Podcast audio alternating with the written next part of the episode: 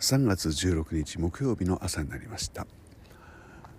実は昨日の午後お仕事中にですね、えー、そうピアノを弾きながらピアノを弾きながら左ももの後ろがつるというですね、えー、ものすごい面白い状況になりまして、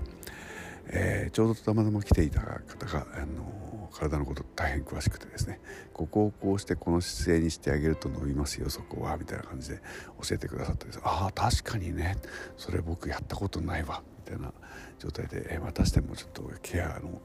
怠っていたことが、えー、よく分かりまして、えー、今日は伸ばすだけにしとこうというわけでゆっくりと